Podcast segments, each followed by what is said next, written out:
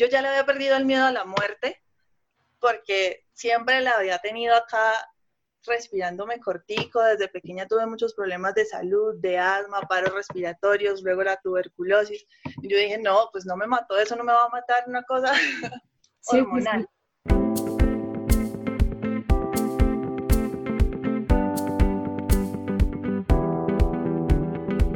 Liberarte es un espacio donde puedes sentirte libre y entendido. Donde puedes encontrar respuestas y soluciones a esas dudas que has tenido todo este tiempo.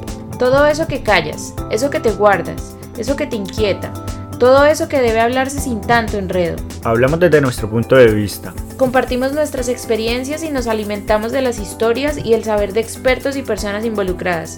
Soy Melisa Luna. Y yo Juan Camilo García. Y en este espacio te invitamos a liberarte.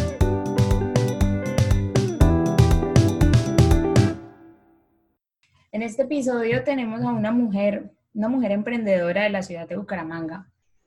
Cuando a ti te hablan de transformarte, de reinventarte, ¿qué piensas tú? Que siempre tiene que haber un caos para transformarse. Pienso que tiene que haber como un choque, como, una, como un problema para, para transformarse. Si me hablas solo de la palabra transformarse, pienso que siempre, se va, siempre va a acabar algo para que vuelva a empezar. Como que siempre tiene que morir algo para que nazca algo nuevo. Sí, algo así, como, como si lo vemos de muñequitos, me acuerdo de los Pokémon que, que, se, que evolucionaban, pero, pero acababan un ciclo y volvían a empezar. creo que eso es lo que, lo que pienso con esa palabra. Sí, pues es que los seres humanos, eh, nosotros nacemos y desde que somos bebés pues se nos dan, nuestros padres tienen que cuidarnos, tienen que suplir nuestras necesidades, luego nos van preparando para un mundo, enfrentarnos a un mundo, pero ese mundo tiene ciertas necesidades y ciertas cosas que tenemos que empezar a adaptarnos a ellas.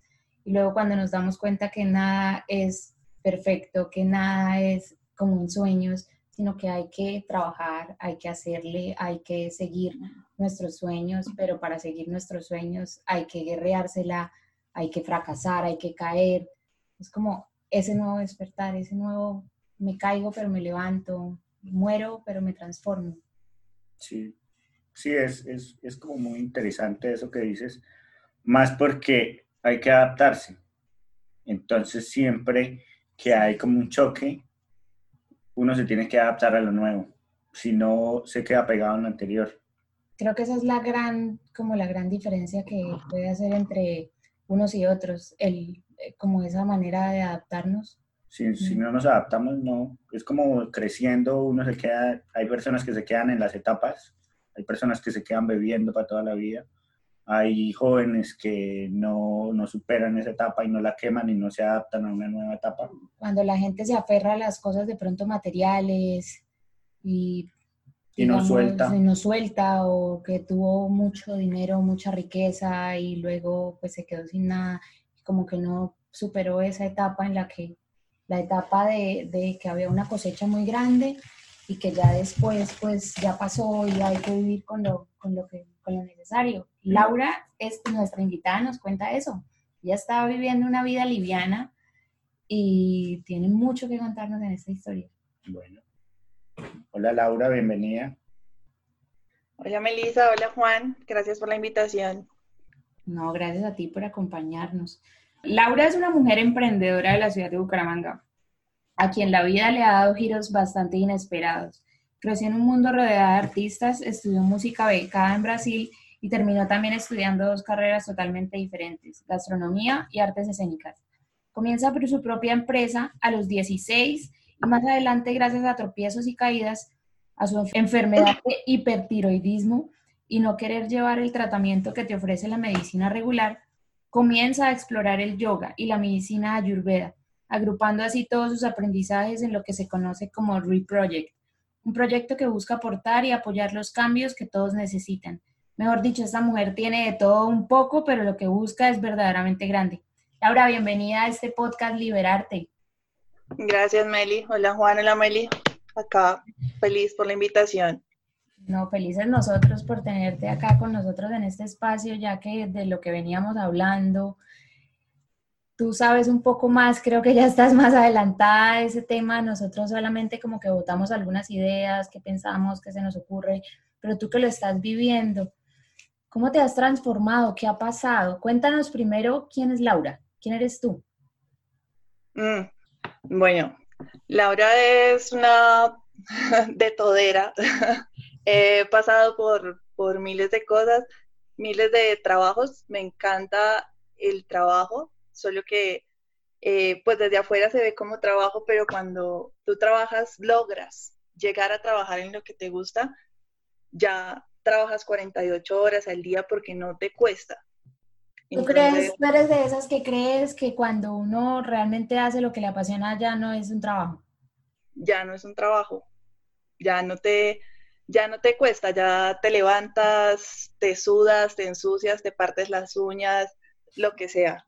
Ya es que eso se hace como con amor, con pasión, ya hacerlo. no le pones pereque a nada. Qué chévere. Bueno, Lau, cuéntanos qué hacías tú ¿Qué, por qué decidiste estudiar lo que estudiaste? ¿Empezaste música? Sí, Meli, yo estudié música, yo pues bueno, desde muy chiquita me preparé. Em, luego, eh, para finalizar el bachillerato, de noveno en adelante, estudié en un colegio enfocado en la música. Y al graduarme, eh, empecé en la universidad a estudiar música. Fui muy buena estudiante. Eh, muy indisciplinada, siempre he sido muy indisciplinada, pero académicamente he sido muy buena y gracias a eso me becaron, me fui para Brasil a estudiar y en Brasil estuve eh, casi un año, pero pues tuve un tropiezo, el primer tropiezo de salud. Eh, me contagiaron de tuberculosis y allí tuve que regresar a Colombia. Estaba acostumbrado a un estilo de vida muy materialista, era una niña muy consentida y me dejé llevar por el pánico. Y lo primero que hice fue, pues, llamar a mi mamá y decirle que me devolvía, pero pasó una situación muy similar a la de ahora y era que tenía que hacer cuarentena, no podía volar. Entonces, nada, una vez pude, eh, ese tiempo de cuarentena me transformó. Logré esa Laura que se fue comprando ropa carísima, eh, viviendo de una forma, pues, que ya fue, se replanteó todo, pues, por una situación, lo que decía Juan antes del caos, que tiene que haber caos para transformarse. Y regresé, sin embargo, convencida que yo hacía el tratamiento acá en Colombia para recuperarme y me volvía a seguir estudiando.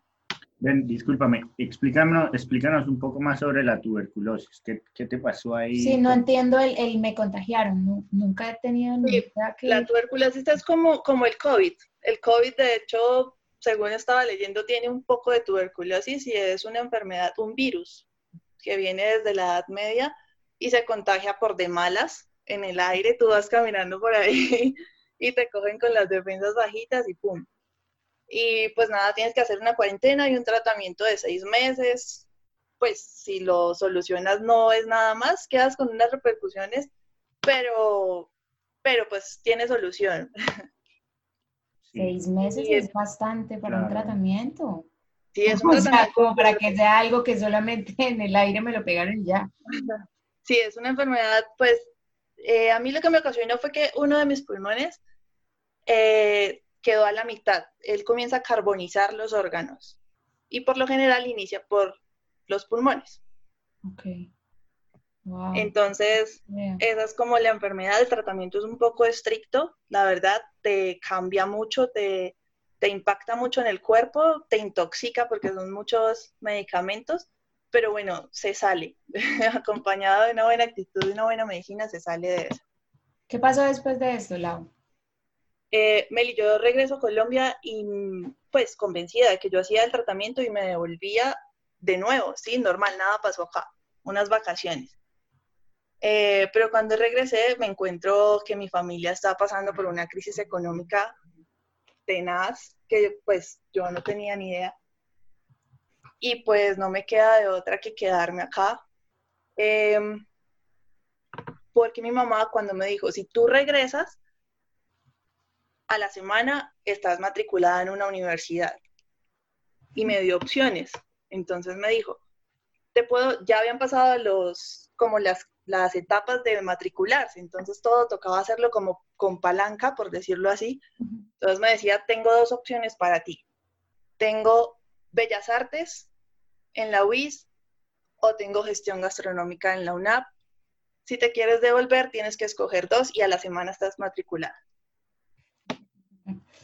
Entonces, nada, eh, decidí estudiar gestión gastronómica. Mi mamá tenía un restaurante de comida saludable en ese momento.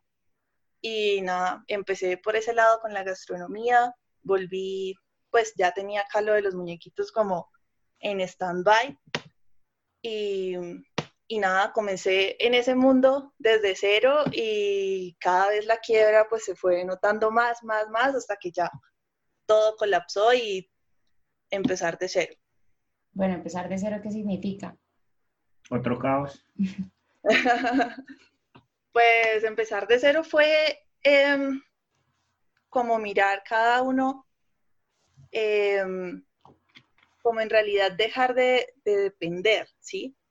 Si bien, bueno, yo pues ya tenía varios años, ya llevaba dos, tres años eh, fabricando los muñequitos con una de mis cuñadas y los vendíamos y eso, pero en realidad yo los vendía porque me fue ese fue tu primer emprendimiento. ¿Cuál fue? Cuéntanos. muñequitos. Cuéntanos. Sí, yo estaba en yo, pero la gente, la gente no sabe cuál fue ese emprendimiento. Dale, sí. El emprendimiento consistía en que yo todavía estaba en el colegio, iba en 11 y comenzamos a fabricar unos muñecos hechos a manos, em, como que dibujos de niños transformados en muñecos. Y luego comenzó eh, como a darse que la gente hacía sus dibujos y nosotros los transformábamos en muñecos, en peluches. Luego la chica que quería el muñeco idéntico al novio, el que quería un tenedor, muñecos, peluches que normalmente no conseguías en el mercado y la gente comenzó cada vez a mandarnos fotos y dibujos, ilustraciones de cosas que querían tener físicamente y pues ese fue como el éxito de ese proyecto. Peluches, muñecos personalizados. Sí, sin embargo, pues yo lo hacía pues como una expresión artística, un hobby, mi cuñada estaba embarazada, entonces eh, pasábamos el tiempo en eso y en realidad nunca hubo como un control de cuentas, contabilidad nada de eso.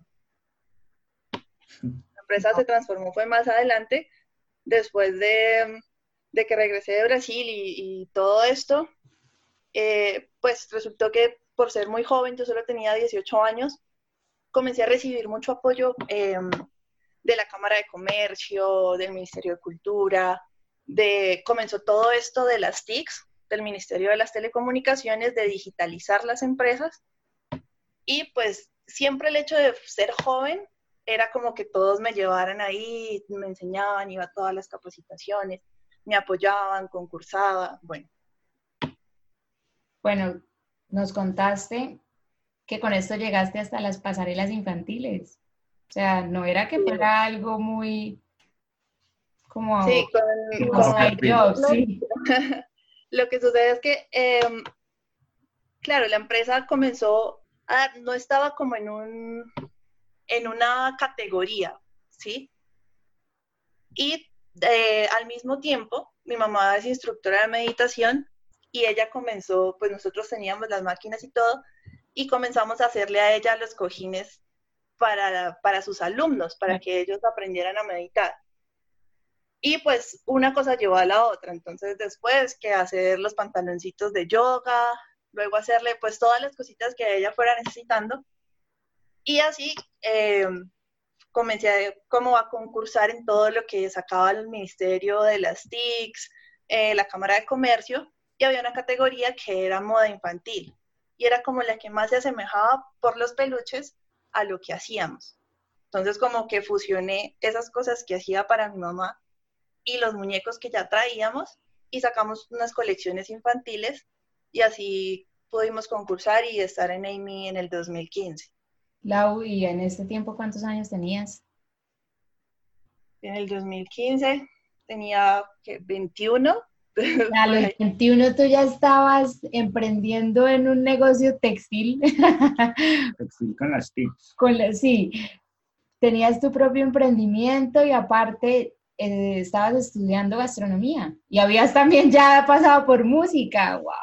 Sí, ese año... Y habías tenido tuberculosis.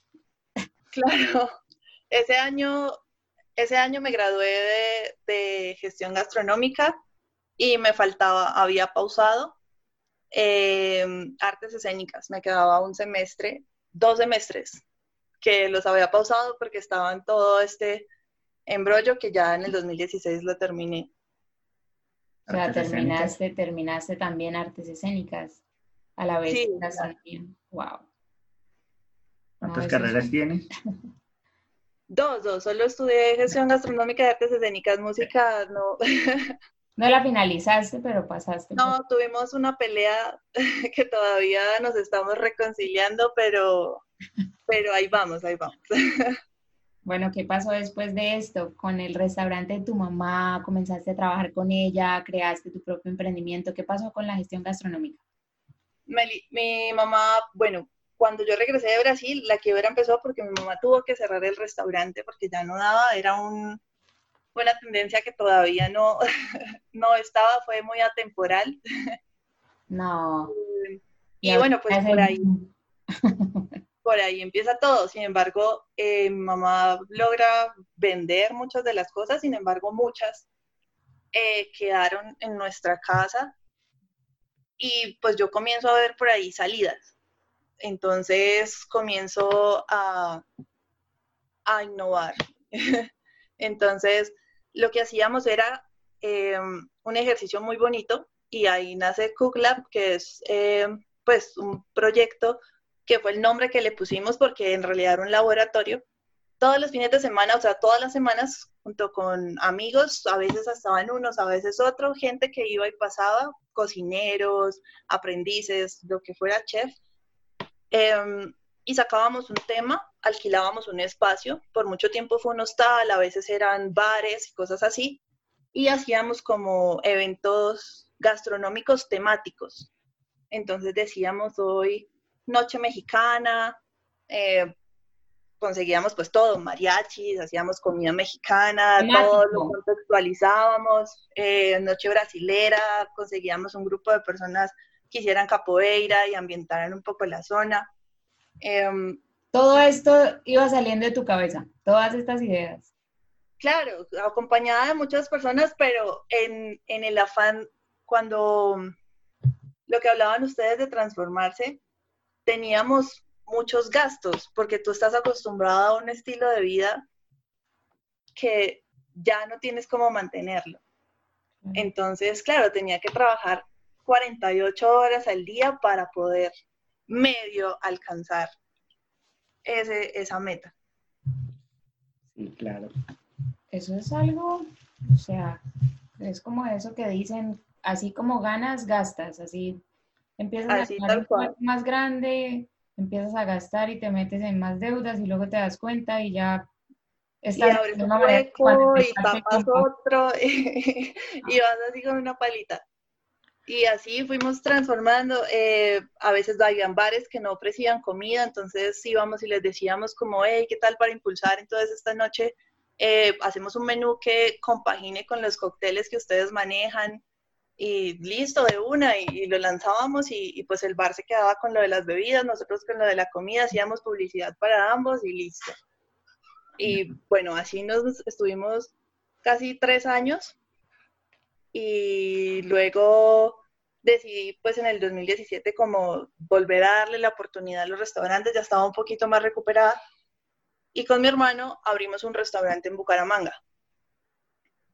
Lo iniciamos virtual, lo iniciamos eh, como cocina oculta em, y solo a domicilio.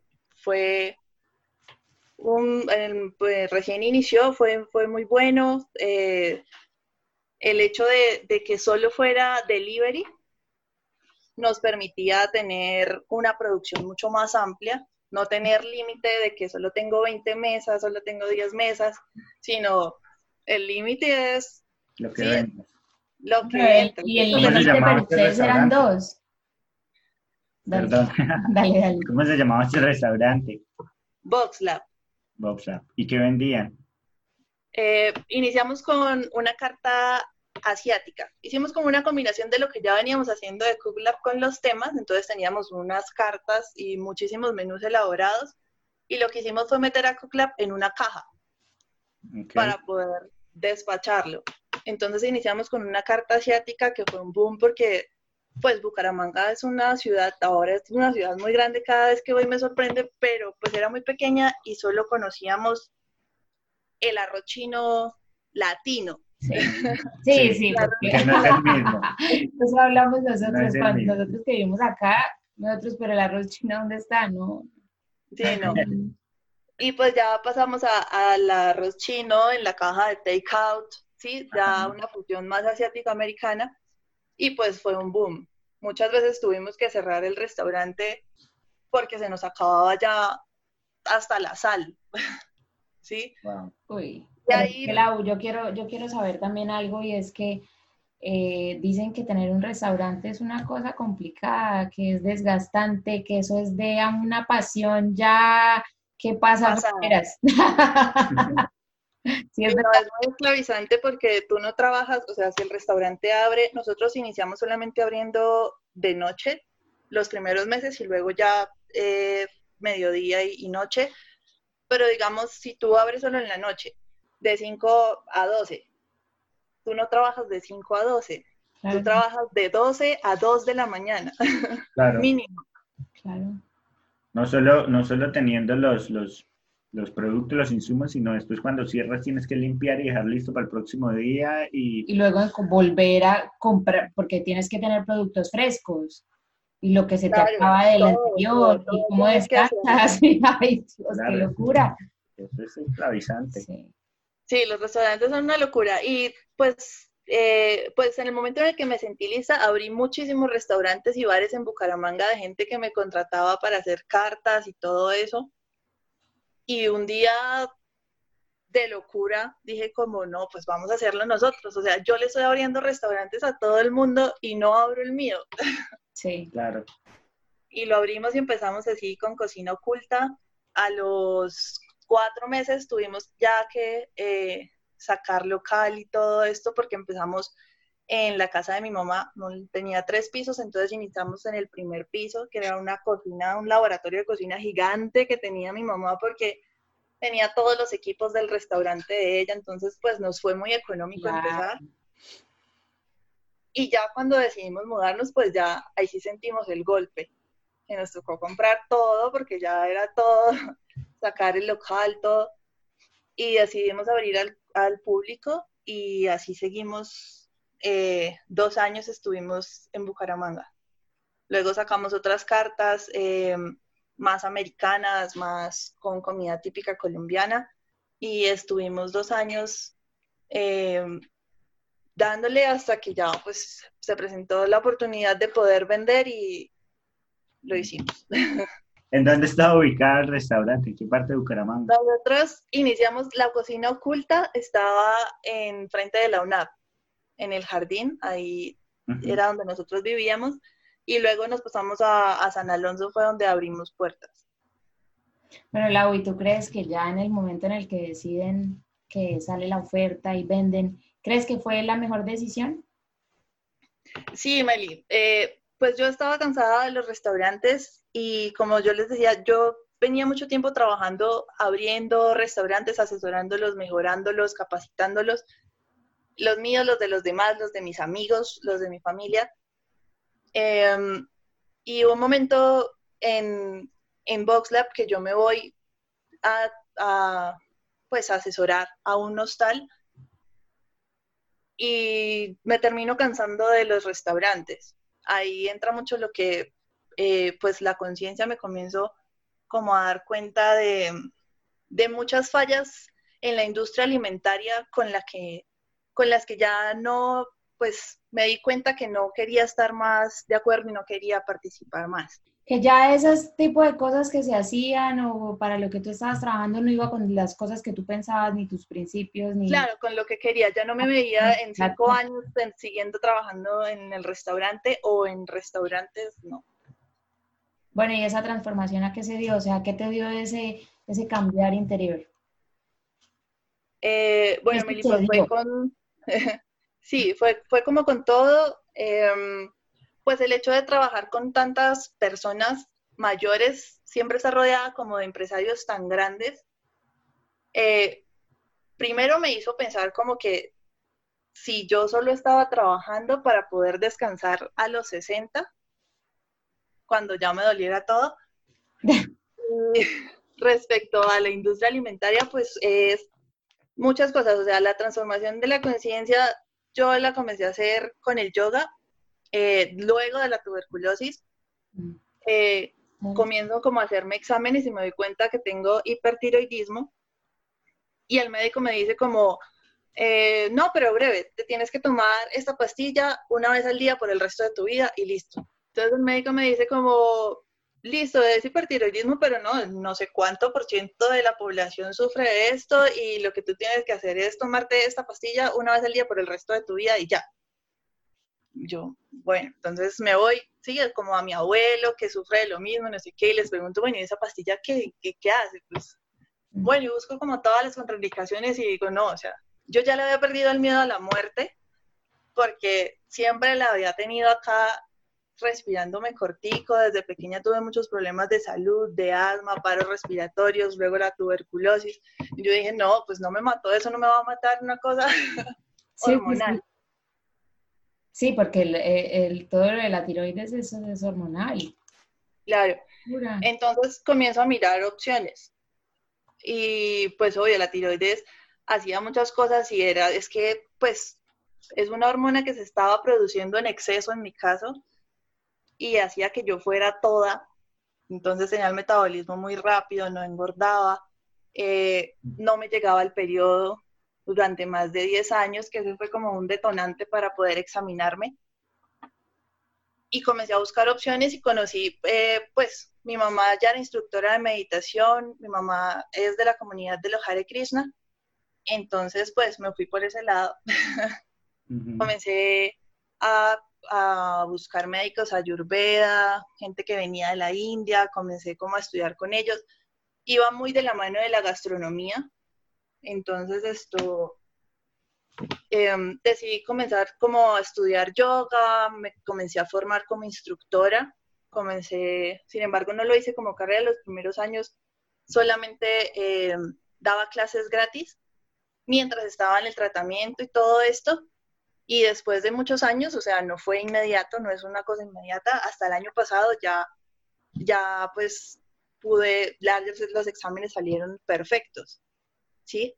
Pero pues a través de eso me di cuenta que pues en el estudio del yoga nos hacen entrar en conciencia. Lo primero es, eh, sí, o sea, tú llevas 10 años que no te estás escuchando porque llevas 10 años que no te llega el periodo y qué piensas de la vida. ¿Cómo puedes seguir tu vida normal cuando algo no está normal?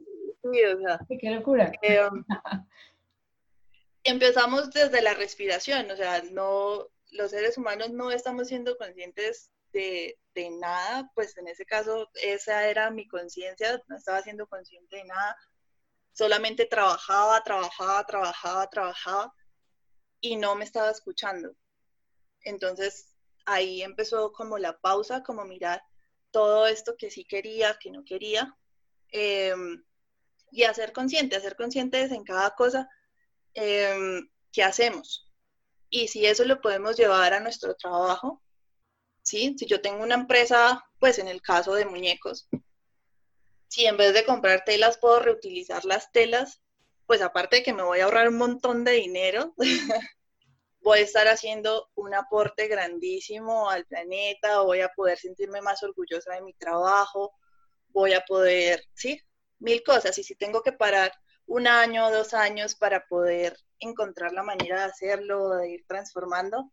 Eh, pues eso, porque muchas personas piensan que el transformar y, dar como ese salto al vacío es como, hoy saco todos los muebles a la calle y los regalo y desocupo la cuenta bancaria y a partir de hoy soy hippie y vivo del aire, porque no es así. Es que esa es la idea que la gente tiene, como eh, dejé todo y empecé a vivir, no sé.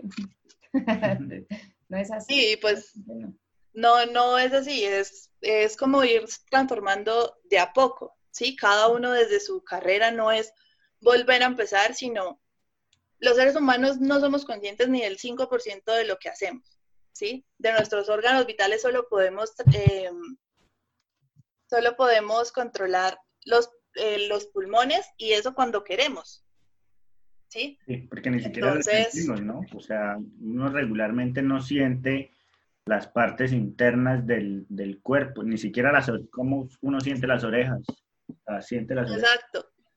Y pues hay muchas cosas que ya hacemos como por hábito, por, por repetición, ¿sí? Porque, claro, somos como un software, la inteligencia artificial se inspiró en nosotros.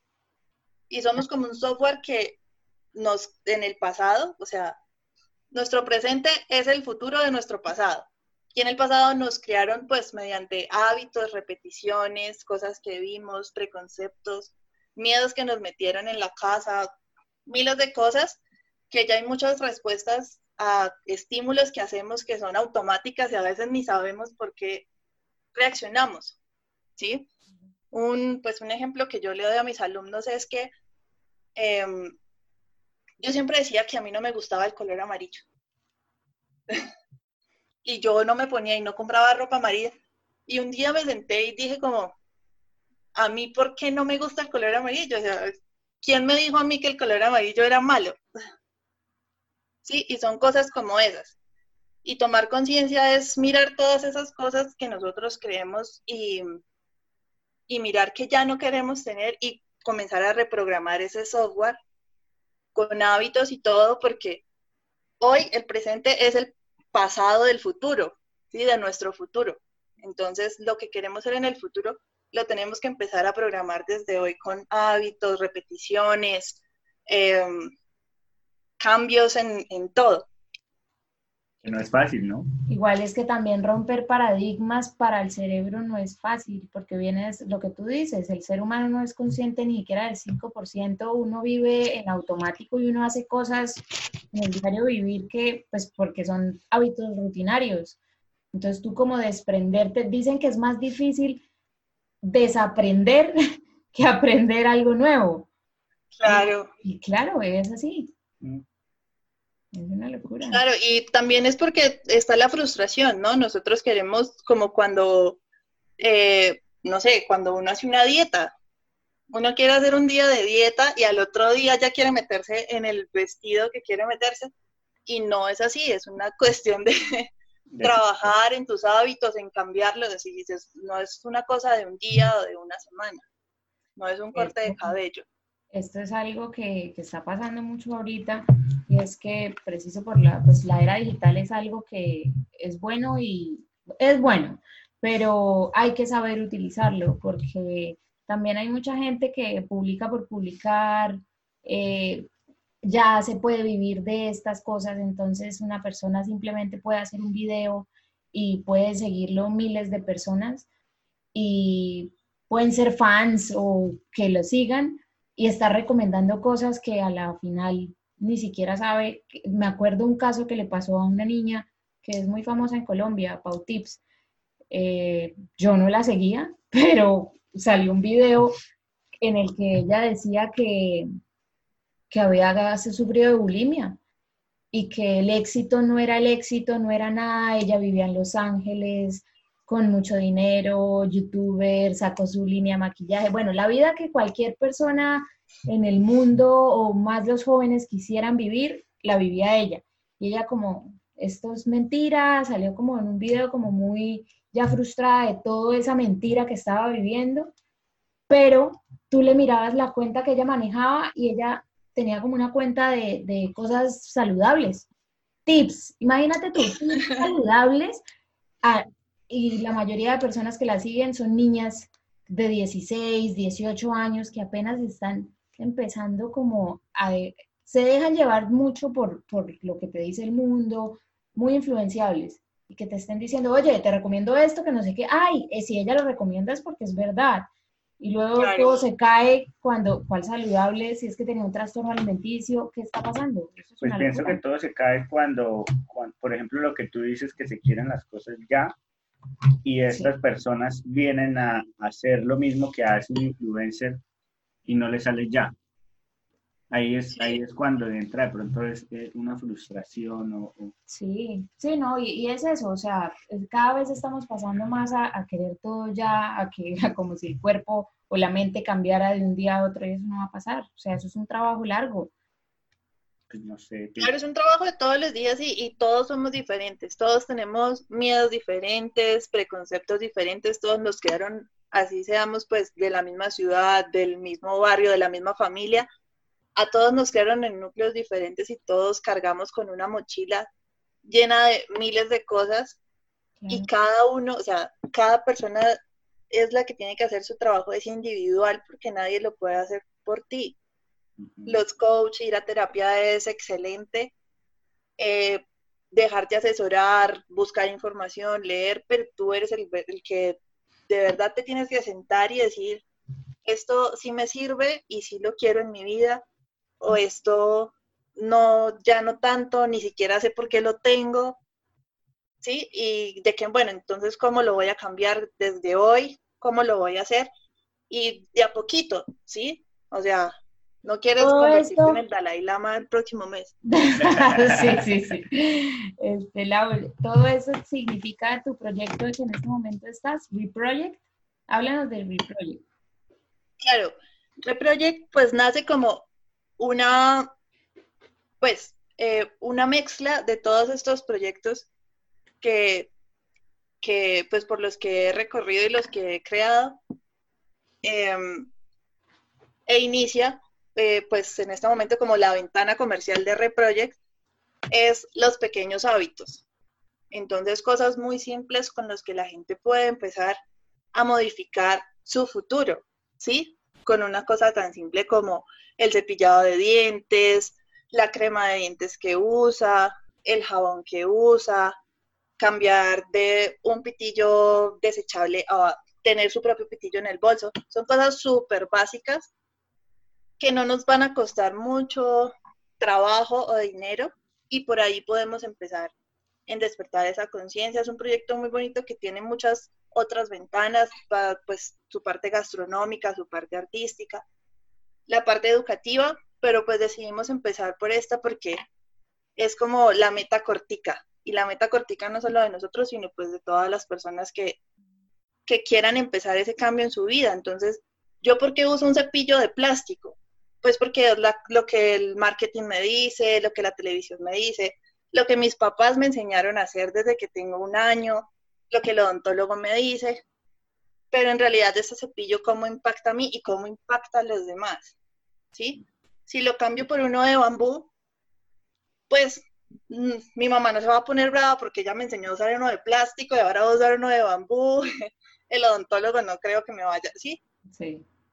Solo voy a, cambiar un hábito. Ahora las cremas dentales, ¿sí? Buscar, averiguar. Nosotros tenemos pues dos opciones para que la gente pues dé como ese cambio. Eh, las cremas dentales comerciales, pues aparte de venir en, en plástico, ¿sí? De tener, pues de ser importadas, el empaque, todo esto, tienen a veces antibióticos, no todas, pero sí llevamos muchos años consumiendo antibióticos como el triclosan todos los días, tres veces al día, por algo tan sensible como las mucosas, entonces, imagínate tú tomar un antibiótico tres veces al día por toda tu vida, el impacto en tu organismo, ¿sí? La intoxicada. Mm. Entonces, pues ya cuando tú tomas conciencia, qué bonito tener una alternativa y pues que sea local y que no contamine, bueno, en fin. Va más es como en la persona que quiera tener este cambio, ¿no? Yo leí una vez que para empezar a ser consciente, empieza a colocarle el puntico a la I. Cuando escribe. Por ejemplo. Cuando escriba, coloque el puntico a la I, porque uno va escribiendo y, bueno, hay gente que sí lo coloca, pero yo, yo, lo hago. ¿Qué Dios, no te acuerdas? Pero, pero yo no. Entonces yo dije, pucha, el puntico a la I. a uno se le olvida y es como de pronto una manera de empezar a, a, mirar, a practicar la conciencia, porque no es fácil, digamos que tú le digas a una persona, bueno, no usa el cepillo de dientes de plástico porque, porque es malo o, o las consecuencias que llevan, pero compre uno de bambú. ¿Dónde consigo un cepillo de dientes de bambú? Cuando voy a, digamos, a Walmart, voy a, a Ley o al Éxito, está, la, está lo que es Colgate, tú prendes el televisor y están los cepillos de dientes de hora. O bueno, no, son más económicos. Ponle solamente con ese que realmente sí, ese plus. pasa. O sea, cuando, cuando tú dices apoyarlo, lo que como los pequeños empresarios y lo regional y toda esta cosa, esa es la idea. Lo que le pasa a la mayoría de la gente es, bueno, quiero apoyar lo regional, pero me están ofreciendo un cepillo que me cuesta un dólar con 50 a uno que me cuesta 4.50 para dar este, ¿sí? Pero es gente, o sea, es lo que tú dices, la persona tiene que querer el cambio, exacto. Es como me pasó con lo de la carne. Yo dije, quiero realmente, o sea, ¿yo por qué tengo que comer carne? Sí, esto es algo que, realmente lo necesito. Entonces, bueno, empecé a mirar como documentales y vi que no lo necesitaba. Luego me dije, me gusta, o sea, ¿qué puedo hacer? Bueno, me gustaba. Y, y, no, pues tengo que hacer algo como para ese cambio. ¿Qué hice? Me puse a ver videos. pues, claro, o sea, no tengo que hacerlo, mi comida no tiene que ser el sufrimiento de un animal. ¿Qué me pasó? Bueno, sí, empecé a hacerlo cuatro meses súper bien, pero mi trabajo, mi estilo de vida, mi, yo tengo que estar muy ocupada todo el día, moviéndome, mucho esfuerzo físico, y como que no, no aprendí, no fue tan sostenible para mí. Digamos, si yo no tuviera ese, el ritmo de vida que tenía, estoy segura que lo hubiera podido hacer porque me fue bien, inclusive entrenaba, me madrugaba, el bebé, todo, era muy bien pero ya hubo un momento en el que no me sentía totalmente como que no descompensada, pero sí ya no sentía la misma energía, la misma... Entonces dije, bueno, no, o sea, carne no voy a volver a comer, pero sí, digamos, voy a volver a comer pollo. Y como que lo empecé a hacer así, pero, pero fue el cambio, lo decidí yo. O sea, a mí nadie me, me metió, oiga, usted tiene que dejar de comer carne, esto es malo por esto. Entonces, claro, y tienes que ver siempre todas las, como toda, todo desde una vista, no solo lo que ves en la, en la primera impresión, ¿qué es eso? Como, bueno, no sé, acá en el caso, un, cepillo dental en, en, de uno en gusto y bueno no vale sino dos mil pesos por ahí, un, cepillo plástico, ¿sí? Versus un cepillo de 15 mil, ¿sí? Que es de bambú.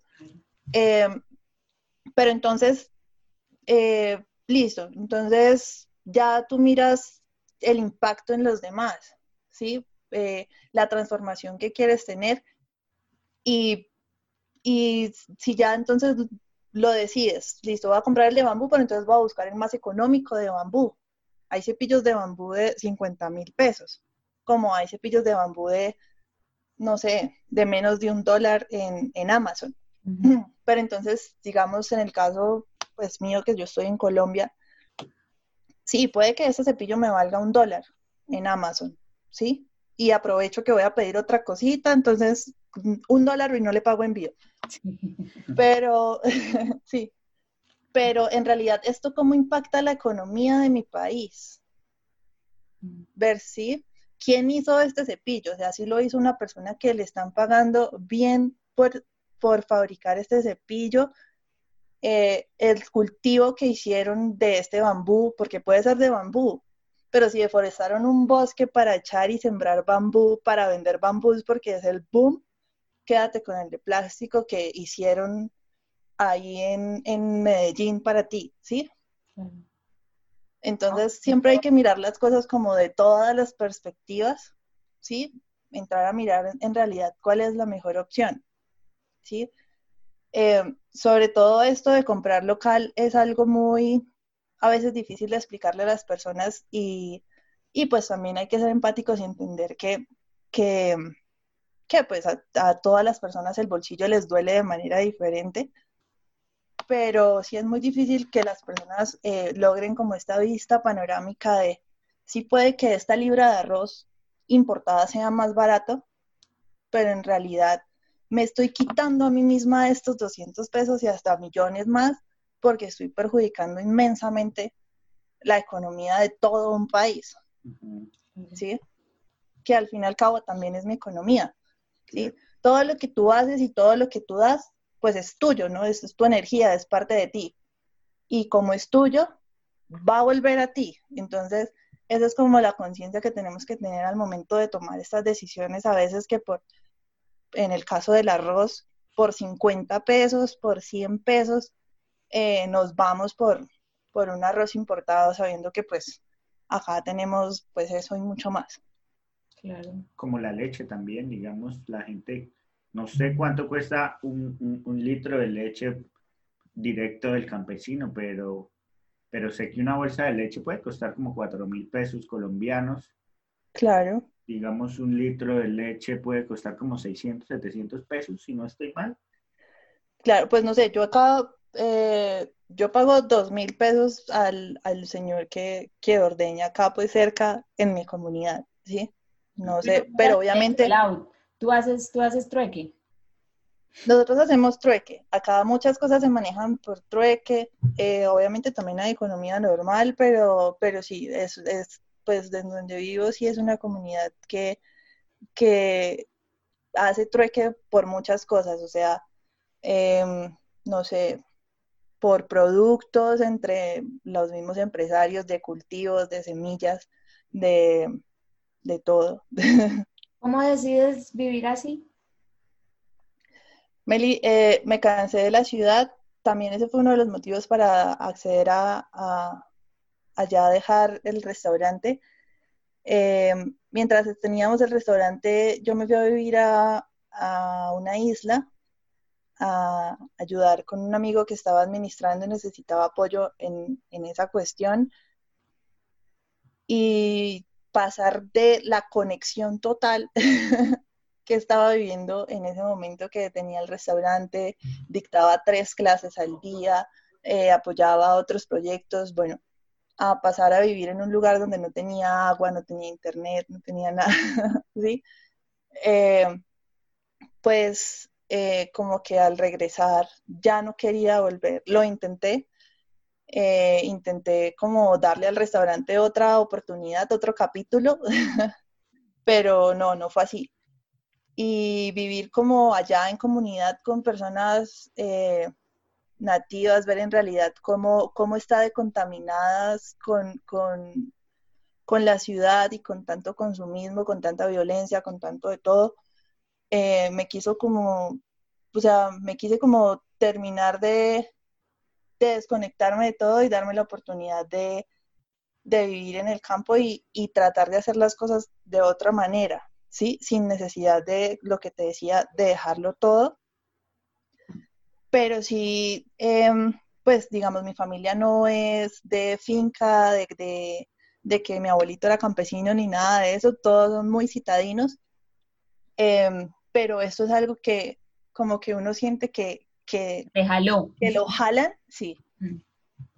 Y para esto de la conciencia es supremamente eh, gratificante cultivar tus propios alimentos, tener tiempo para, para todas estas cosas, lo delicioso que es cosechar algo que tú mismo sembraste, esto del trueque, de, y que siga siendo sustentable y que siga, sí, eh, habiendo como abundancia y que eso no, o sea, no es como o tengo esto o tengo esto, no, encontrar el equilibrio entre las dos partes y que siga siendo eh, pues em, sustentable, ¿sí? Económicamente hablando y pues socialmente hablando y todo, y todos los aspectos pues de la vida de cada persona.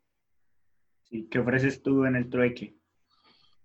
Nosotros, digamos, eh, pues hay cosas que a la gente les encanta más que otras. Em, por lo general, el aceite de coco que nosotros comercializamos, ah, pues nosotros igual acá manejamos precios más bajos para la comunidad de acá, pero el aceite de coco es como muy aclamado.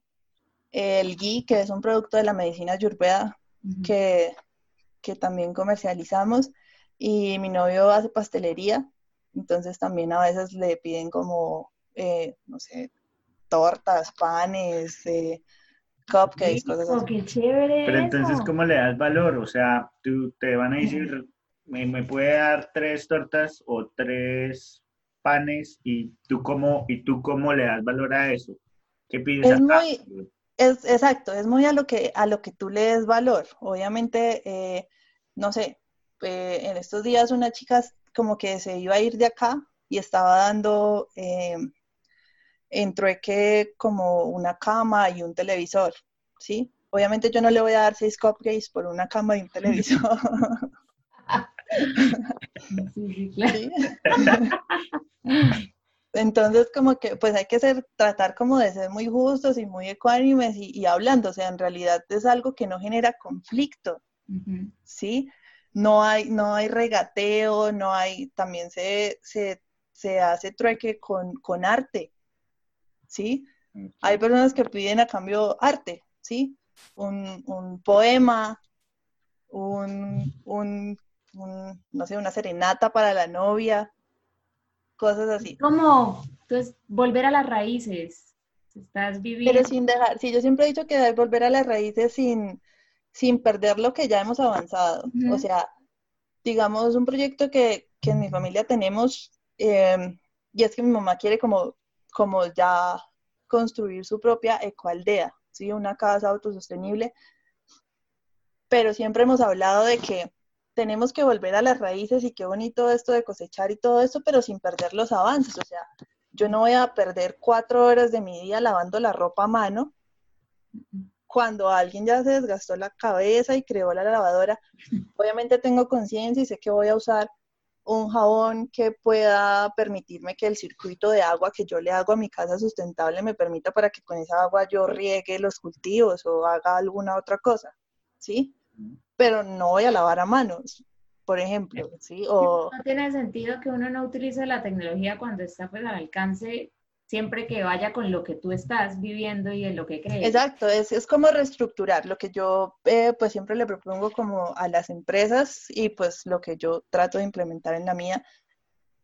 Y es como, como ceder, encontrar el punto medio, ¿sí? Independientemente de cuál sea, pues obviamente hay industrias que son inmodificables porque son muy, muy poco sustentables ambientalmente, pero si yo tengo una empresa que ya construí durante 10, 20 años y la puedo transformar para que sea más consciente, para que eh, su impacto ambiental sea más suave, para que eh, la calidad de vida de mis trabajadores sea mejor y yo lo puedo ir haciendo de a poco, va a ser mucho más gratificante para mí.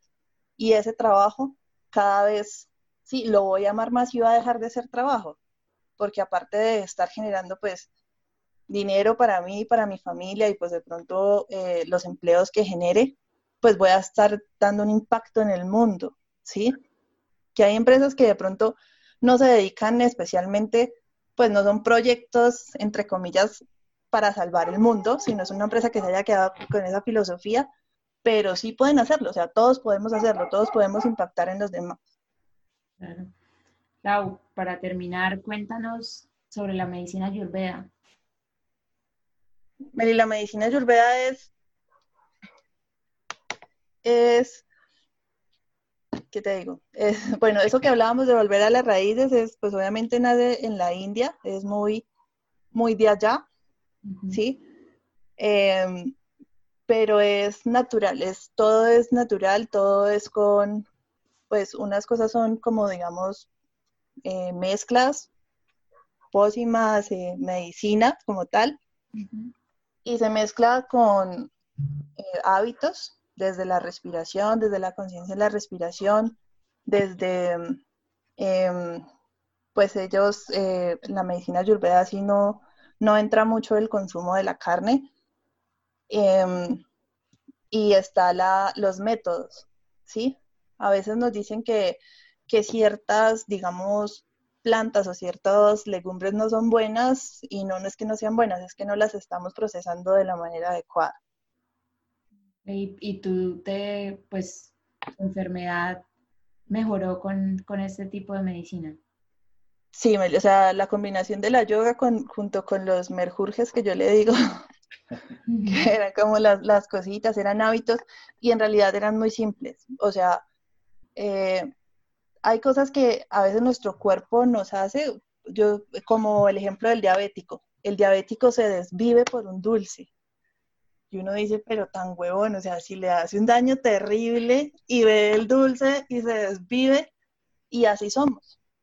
Por lo general, las cosas que más nos gustan y que más placer nos dan son las que más nos hacen daño. Así funciona desafortunadamente nuestro cuerpo humano. Y digamos, yo siempre trabajé de noche, me encantaba trasnochar, entonces claro, por eso podía darme el lujo de trabajar y estudiar dos carreras. Em, tomaba todo súper frío, me encantaba comer hielo, no sé qué. Y mm. pues después de como del examen y todo lo que me hizo el médico, este Ayurveda, eh, eran hábitos muy simples, o sea, tenía que levantarme como temprano, o sea, me, me hizo como una rutina, ¿no?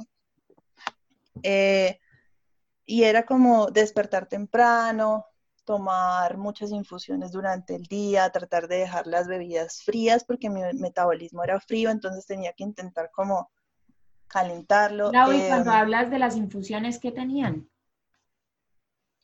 Era lo más simple del mundo. Tenía que tomarme en las mañanas eh, el primer tratamiento, me acuerdo mucho que era levantarme a las 5 eh, y tomar eh, mientras hacía como los entrenamientos y los estiramientos de las poses específicas de yoga que tenía que hacer para estimular la tiroides, eran infusiones de limón y jengibre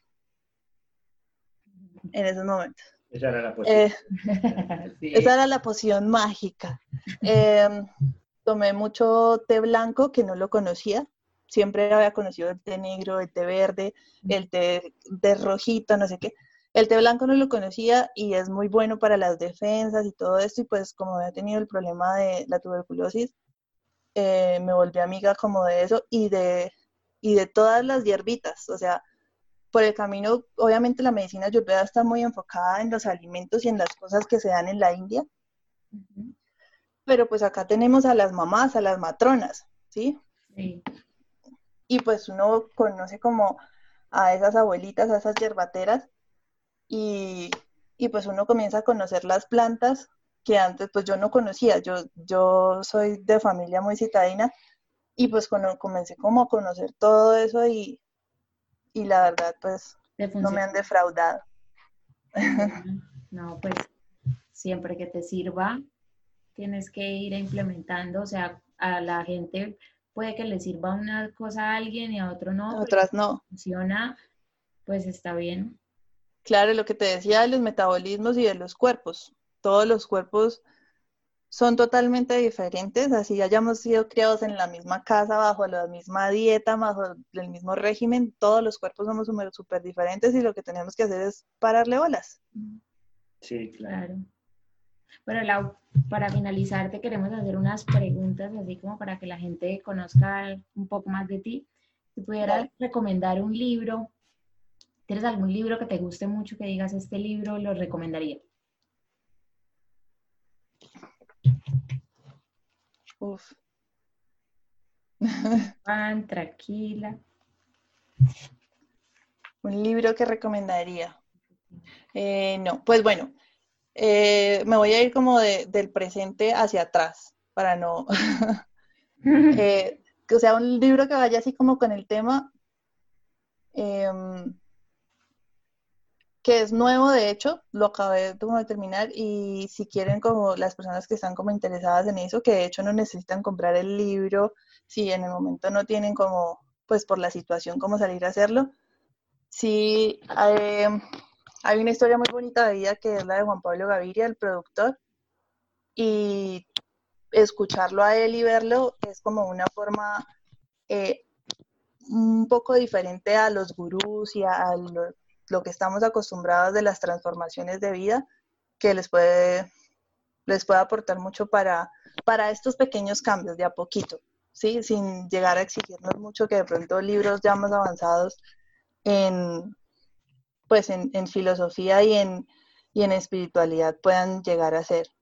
El Juan Pablo Gaviria eh, explica las cosas de una forma muy, muy, muy humana, ¿sí? Muy, muy carnal, muy relajada.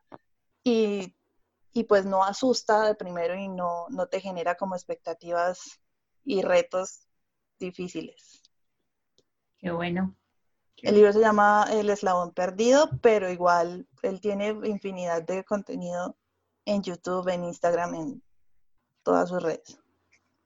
¿Tienes esto rutinas? Rutinas. Eh, no, tengo eh, hábitos. Sí. Eh, soy muy indisciplinada con las rutinas, no soy de, de, todos los días, tengo hábitos, hábitos de, de autocuidado, de, de, digamos, los días jueves. No me gusta mucho em,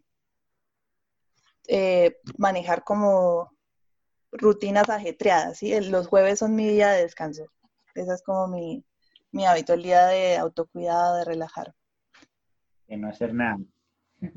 Pues no, no hacer nada, pero sí, digamos, no, no como ir a un banco y cosas así, ¿no?